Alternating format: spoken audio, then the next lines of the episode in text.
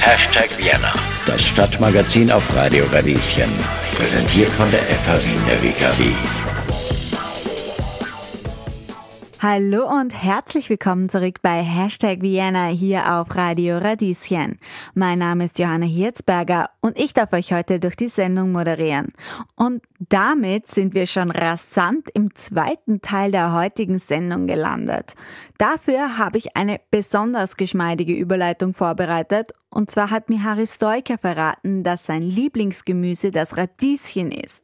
Vielleicht lassen sich die beiden Unternehmer Luca Raimondi und Philipp Blihal von Harry Stoikers Lieblingsgemüse ja bald inspirieren und entwickeln eine neue Geschmacksrichtung. Für alle, die noch immer nicht erraten haben, worum es heute gehen wird, hier gibt's einen kleinen musikalischen Hinweis.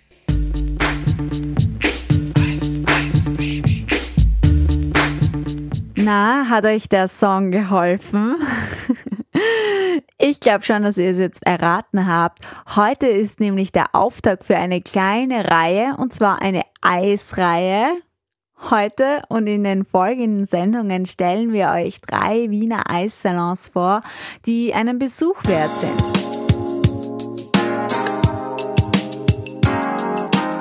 Den Auftakt macht Gelato.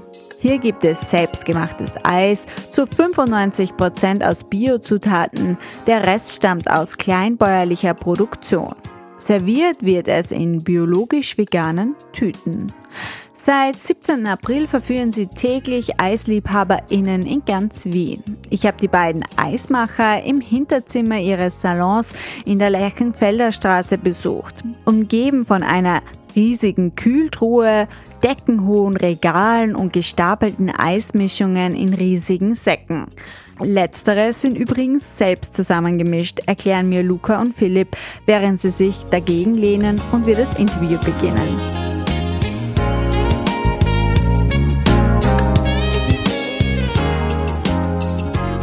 Ich bin der Luca, ich bin 34 Jahre alt bin in Italien geboren, bin aber jetzt schon ganz lange in Wien und habe Mode studiert und äh, jetzt Mitbesitzer eines Eisgeschäftes. Das Eisgeschäft ist Gelato, ganz wichtig. Ja, auch die Namen zu erwähnen.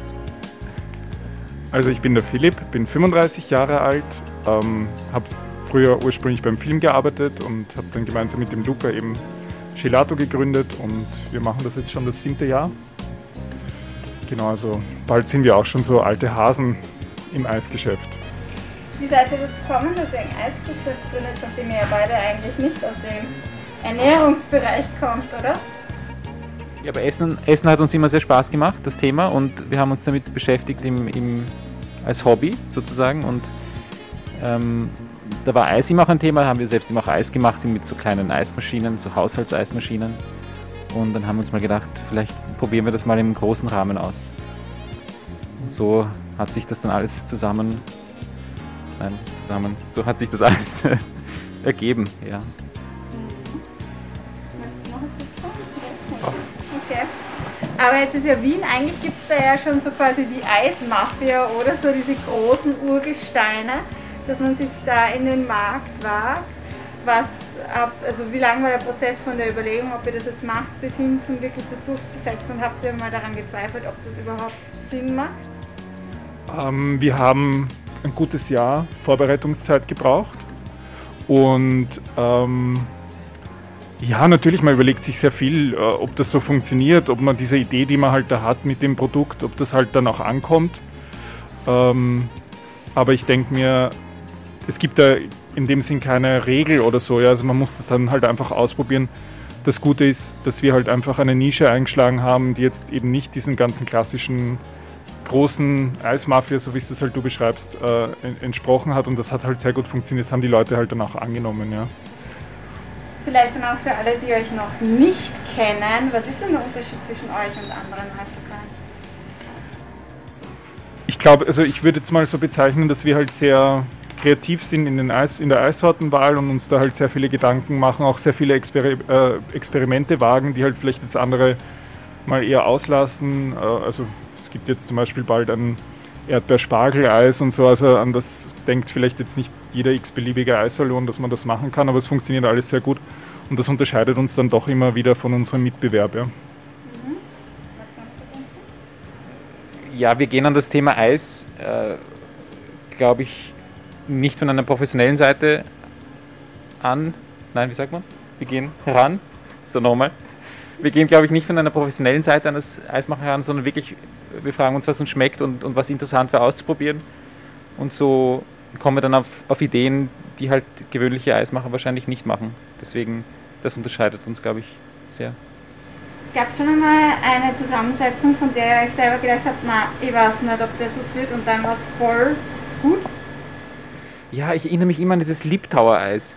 Das, das war immer so, man konnte sich nicht vorstellen, dass das wirklich funktionieren kann, auch als Eis. Aber es hat wirklich funktioniert. Die Frage ist natürlich, ob man das dann so auf, auf seiner Eiswaffel haben möchte, aber es war schon ein tolles, ein tolles Erlebnis so auf der Zunge. Ja, deins? Ja, schließe ich mich auch komplett an. Ja. Also das war wirklich eine Überraschung. Wir haben das einfach mal ausprobiert und jeder war sehr skeptisch, aber es hat dann super funktioniert, ja.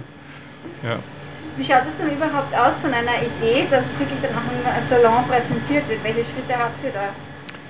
Ja, oft, oft passiert das witzigerweise in, in Gesprächen, ja, oder man, man lässt sich irgendwie inspirieren durch, man geht, man geht wohin, man isst irgendwas, man, man hat, nimmt einen Geschmack wahr und versucht es halt dann zu kombinieren im, im Kopf mal und dann versucht man es halt natürlich auch äh, als Eis auszuprobieren, weil eben, wie gesagt, manches funktioniert, manches funktioniert dann nicht.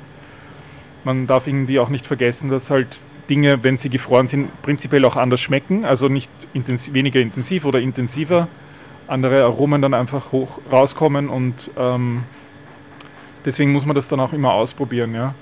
Aber oft passiert das wirklich in, in, in, im Gespräch und, und ja, sehr intuitiv eigentlich, ja.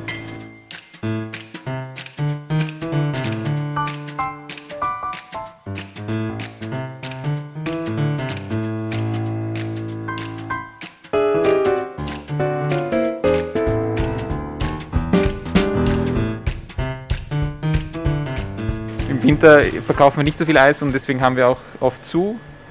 Ähm, und ab März, April geht es los bis September, Oktober. Und in der Zwischenzeit, immer im Winter, können wir natürlich Ideen sammeln, die wir dann halt im, im Sommer, Frühling, Sommer dann aufarbeiten können. Mhm. Und wie trefft ihr dann die Entscheidung, welche Geschmacksrichtungen dazu stoßen oder nicht? wir, wir spielen mit Geschmäckern und schauen, was, was gut passt, was gerade auch ein Thema ist und, und dann probieren wir es aus und wenn das klappt, dann nehmen wir es für eine kurze Zeit meistens, weil wir haben so Standardsorten, die wir halt immer im Sortiment haben und Spezialsorten, die wir halt für ein paar Wochen in der mhm. Vitrine haben. Was ist heuer euer Highlight? Also wir versuchen uns heuer so ähm, an, an Eissorten, die man kennt, mehr oder weniger von verschiedenen Süßspeisen, Mehlspeisen. Also wir hatten jetzt zum Beispiel ein Banoffee, Banoffee Pie Eis, ja, das war ein das war sogar vegan, also das ist cremiges Bananeneis mit äh, selbstgemachtem Toffee und äh, Butterkeksstücken zum Beispiel drinnen. Generell bei solchen Sorten, also mit Stückchen oder halt auch mit Swirls, wie man das halt so nennt, also mit diesen, Italiener sagen Variegato dazu, also mit diesen, soll ich sagen, Einlagen mehr oder weniger das kommt sehr gut bei den Leuten an und da versuchen wir halt natürlich auch dementsprechend äh, da kreativ zu sein. Ja. Ich finde es super, Nachspeisen äh, zu Eis zu machen. Ich glaube, das ist der Traum von jedem, der Süßes mag. Deswegen, das ist heuer das, das Highlight. Wie viel Eis esst ihr täglich? Offiziell oder ehrlich? Ja. naja, ich glaube, nach sieben Jahren Eis essen ist es halt so, dass man dann, man probiert es halt täglich, aber sich so vier Kugeln Eis gönnen am Tag, das ist nicht mehr drin. Das macht man nicht mehr. Ich glaube, vielleicht mit dem Kosten heuer hochgekommen, eine Kugel. Eben, dadurch, dass man das immer kosten muss und so, ist das jetzt eher selten, dass man dann halt wirklich so hingeht und sich denkt so, boah, jetzt hätte ich gern irgendwie einen Sternisel mit drei Kugeln oder so. Das ist dann einfach nicht mehr so der Fall. Ich denke mir, das, das finde ich ist schon, schon sehr interessant, vor allem an Wien.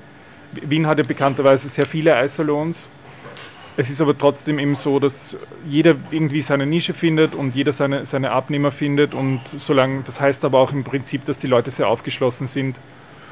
Und ähm, das wäre super, wenn das so erhalten bleibt, ja, weil dann natürlich auch eine gewisse Vielfalt einfach äh, erhalten bleibt und das ja natürlich auch immer super ist, was Innovation betrifft und so. Also das ähm, gehört dann natürlich auch dazu, ja. Und wenn die Leute dabei bleiben, ist es doch herrlich, ja. Mhm. Gibt es dann immer so wie in äh, München, gibt es ja immer diese Bierbaron-Treffen, wo sich die Zapfenmeister treffen. Gibt es bei Eis in Wien dann auch? Ja, haben wir auch. Ja. Einmal im Jahr mindestens. Und dann wird die Eissorte des Jahres besprochen und neue Entwicklungen im, am Eismarkt. Ja, das haben wir schon. Auch immer die, es wird immer beschlossen, genau wie, es wird abgestimmt eigentlich, was, was so die, die, nächstes, die nächsten Jahre passiert. Ja. Ist die Eissorte des Jahres heuer schon gekühlt worden? Ja, letztes Jahr schon. Das war das, das war das nicht das Apfel. Na, heuer ist es, glaube ich, Mozart-Eis. Ah, genau, das, das Mozart-Eis, ja. Mozart-Eis, ja. Mozart-Eis ist heuer. Weil du Apfeleis angesprochen hast, jetzt kann ich endlich meine Inspector Gadget-Frage stellen, die ich mir schon seit Jahren stelle. Wieso gibt es so wenig Apfeleis nur mehr? Das hat es doch immer überall gegeben und jetzt seit ein paar Jahren finde ich es nirgends mehr. Das ist eine gute Frage. Also prinzipiell, es ist, der, mit dem Apfel ist nicht so einfach, ja, weil ähm, wenn man jetzt als Sorbet, sprich als Wassereis, frieren will, dann ist es oft sehr schwierig von der Konsistenz her. Der neigt eher dazu, dass es bröckelig wird. Ähm, man möchte dann aber natürlich auch jetzt nicht das zu süß machen zum Beispiel. Und mit Milcheis, ja, wäre es schon noch möglich. Ähm, da vielleicht dann eher als in Form von einer Marmelade mit Stückchen oder so drinnen. Aber ähm, ja, generell vielleicht ist auch einfach die Nachfrage nicht mehr so da. Es gibt halt auch diese klassischen Apfeleise, die, die man so kennt, ne? dieses grün eingefärbte mit viel Apfelaroma und das ist, glaube ich, auch einfach vorbei. Ja, also das ist jetzt nicht mehr so trendy, sage ich jetzt einmal. Ja. Mir ist noch unlängst aufgefallen, ich habe nämlich einen Apfel auch in den Mixer gegeben und das schäumt unglaublich. Und, und ich nehme an, dass das, dass das halt, wenn man das natürlich machen will, also mit, mit echten Äpfeln und vielen Äpfeln, dann, dann schafft man das nicht wirklich hinzubekommen. Und früher hat man viel mit Aromen gearbeitet und, und Farbstoffen. Und aus der Zeit, glaube ich, kommt es, dass man wirklich viel, viel so Obst-Eissorten hatte, die nicht wirklich viel Obst hatten. Ja. Okay, ja, gut, damit ist jetzt da ein persönliches Rätsel von mir gelöst worden. Dankeschön. Ja, weil ich habe Das ist- Apfeleis ja, am ja. liebsten mögen und das ist Ja. sehr traurig für mich, dass es das nirgends gibt. Aber du, das war schon dann dieses klassisch grüne oder so? Dieses, Hm, Ja, also ich komme aus der Steiermark Ja. und dann habe ich das meistens zu Hause gegessen Ja. und da war das nicht immer grün. Da Ah, war das ja. schon auch so weiß. Dann war es Apfelzimt oder Apfelstrudel. aber cremig, oder? Wenn dann Ja, eher so. cremig. Ja, ja, ja. Apfelzimt hatten wir aber schon auch mal, oder? Wir haben auch mal ein so wie- Bratapfeleis gemacht, Ja. das hat super funktioniert, ja. Also wenn du die Äpfel quasi kochst und, und Genau. richtig brätst, ja, dann hat das gut, dann funktioniert es, aber das ist natürlich viel Aufwand. Das ist eher, das machen wir halt eher so in der, in der Übergangszeit, ja. Mittlerweile haben die beiden Gelato-Gründer Luca und Philipp bereits einige Tonnen Eis produziert. Die Freude daran bleibt ihnen aber weiter bestehen. Und das schmeckt man auch. Wer jetzt Lust auf Gelato in Gelato bekommen hat, mittlerweile haben die beiden Freunde in der Lerchenfelder Straße, in der Schleifmühlgasse und in der Antoni-Altgasse einen Salon. Und jetzt wird mich interessieren, was sind eigentlich eure Lieblingseis-Lokale in Wien? Schreibt uns einfach auf Instagram, dort findet ihr uns unter Radio Radieschen. In diesem Sinne sind wir am Ende der heutigen Sendung angelangt. Ich freue mich, wenn ihr auch beim nächsten Mal dabei seid. Eure Johanna Hirzberger.